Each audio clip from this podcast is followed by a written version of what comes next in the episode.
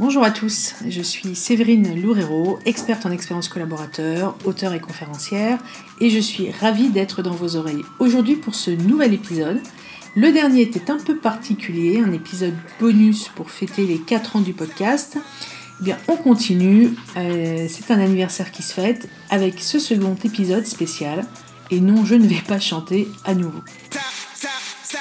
Il y a 15 jours, j'intervenais pour le prestigieux Disrupt HR parisien, qui est un format de conférence RH qui se tient dans plusieurs pays chaque année. Il est organisé à Paris par Golden Bees et j'étais invitée cette année auprès de 11 autres speakers à intervenir pour une keynote très exigeante puisqu'elle est limitée à 5 minutes par intervenant et rythmée par des visuels toutes les 15 secondes.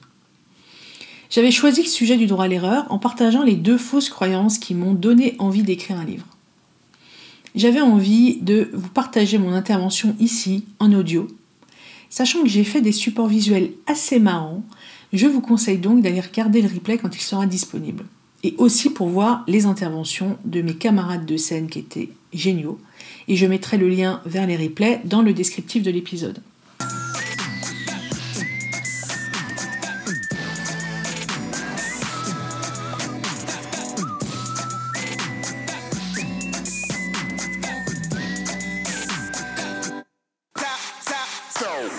Je ne sais pas si vous avez remarqué, mais quand on parle d'erreur, on prend toujours les mêmes exemples.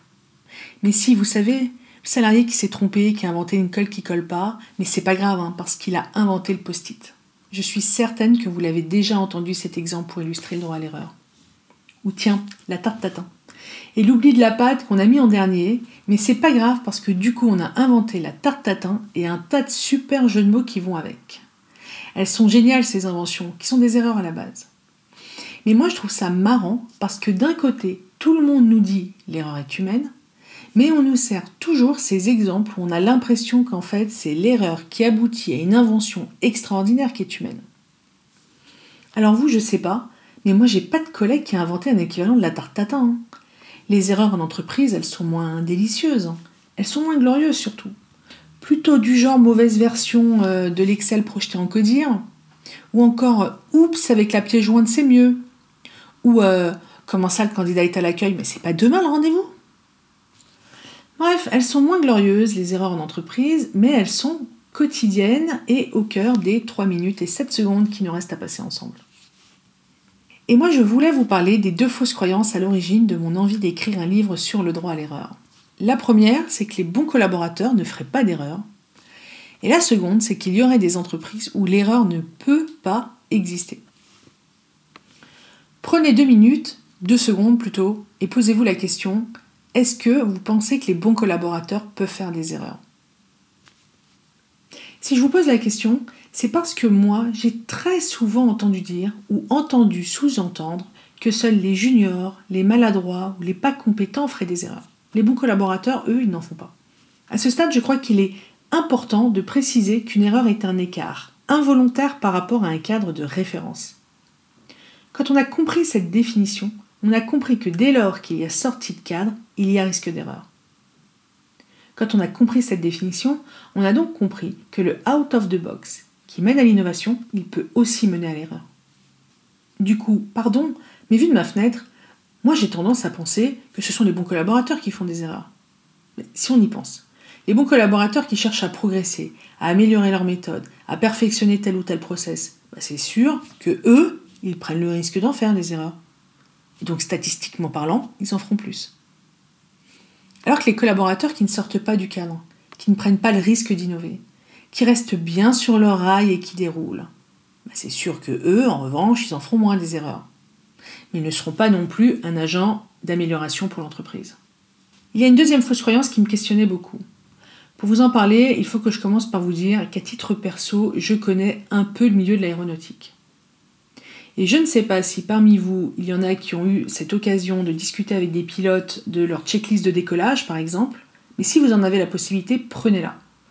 Prenez-la parce que c'est très intéressant, car quand on s'est fait expliquer une checklist décollage ou les systèmes d'alarme dans un cockpit, on comprend que l'erreur est un sujet auquel on a fait face, sans tabou, pour pouvoir en réduire le risque au maximum.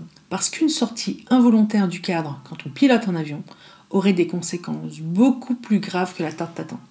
À côté de ça, quand j'interrogeais sur l'erreur des DRH, des managers ou des dirigeants, beaucoup m'expliquaient que ça n'existait pas dans leur, entreprise et qu'il était impossible de l'accepter. Mais si des secteurs sensibles, comme l'aéronautique donc, mais aussi l'armée ou la santé, ont accepté et intégré le risque d'erreur, pourquoi les autres entreprises et les directions RH ne le pourraient-elles pas? Car entendons-nous bien, il ne s'agit pas de faire du droit à l'erreur une fin en soi, il s'agit de l'encadrer pour profiter de ses apports positifs qui sont nombreux. Pour l'entreprise en termes d'innovation et donc de performance, pour le collaborateur en permettant un environnement de travail épanouissant et attractif, mais aussi pour les managers qui en acceptant leurs propres erreurs font preuve d'exemplarité et lâchent cette posture de sachant universel à laquelle personne ne croyait de toute façon. En fait, le droit à l'erreur, il libère l'initiative au sein des équipes et il permet au manager d'enfin devenir le leader qu'il rêvait d'être. Car entendons-nous bien, il ne s'agit pas de faire du droit à l'erreur une finalité, il s'agit d'en faire un devoir d'apprentissage pour le collectif, ce qui n'est possible que si l'erreur est acceptée pour être encadrée. J'espère que ça vous a plu. Cet épisode spécial, il sert aussi d'introduction aux deux prochains épisodes qui porteront spécifiquement sur le droit à l'erreur. En attendant, comme toujours, votre avis m'intéresse. N'hésitez pas à me le partager en m'écrivant et ou en me laissant 5 étoiles dans votre plateforme d'écoute du podcast. J'adore moi-même les podcasts, mais c'est un format où on a sans doute le moins d'interaction avec son auditoire. Pour savoir si ça vous a plu, je n'ai pas d'autre moyen que ces petites étoiles que je vous encourage à chaque fois à me laisser. Merci d'avance et d'ici le prochain épisode, n'oubliez pas, stay tuned.